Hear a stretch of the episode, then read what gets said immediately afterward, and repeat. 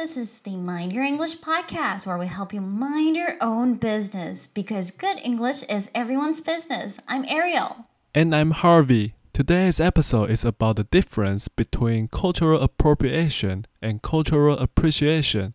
The topic we mentioned in episode 9 and episode 16, Mahjong and Tooth Girls.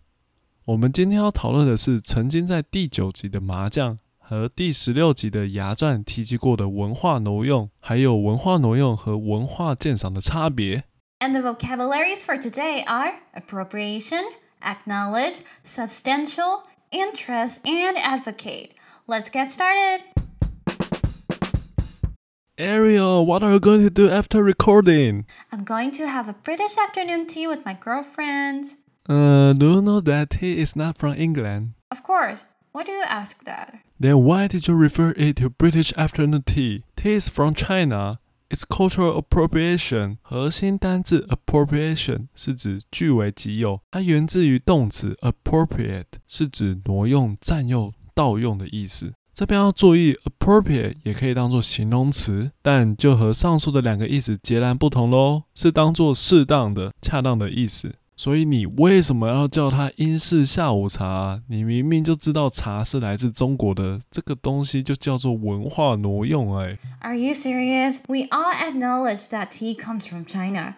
But you can't deny the fact that tea has become an icon in British culture. England is even one of the largest consumers of tea. 核心单词 acknowledge 是指承认、认可某事的属实或存在。我们都知道茶来自中国啊，但这不影响茶成为英国文化代表性的象征诶。而且英国还是最大宗的茶叶消费者之一呢。 And they have gained substantial profit from the tea trade as yet, which I recognize as cultural appropriation. 核心单字 substantial 是指庞大的、可观的。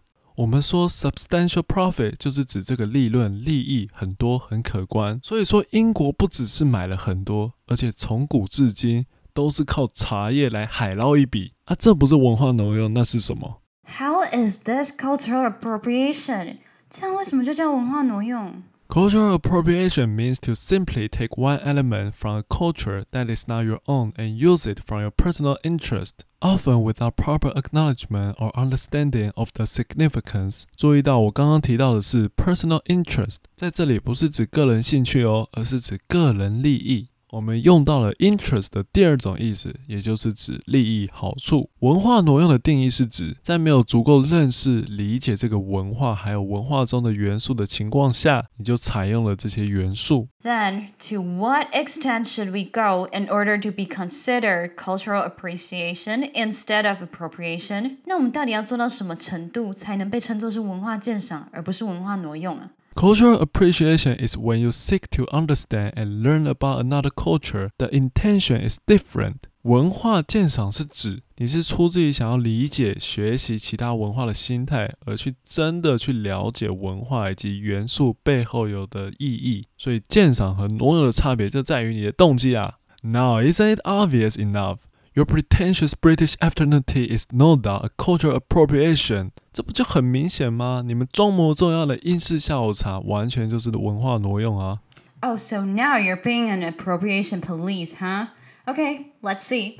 What are the paperbacks you're holding in your arms? And what's the cultural origin of your lunch? American Oh, really? What are you having? hamburgers and French fries. Do you hear yourself?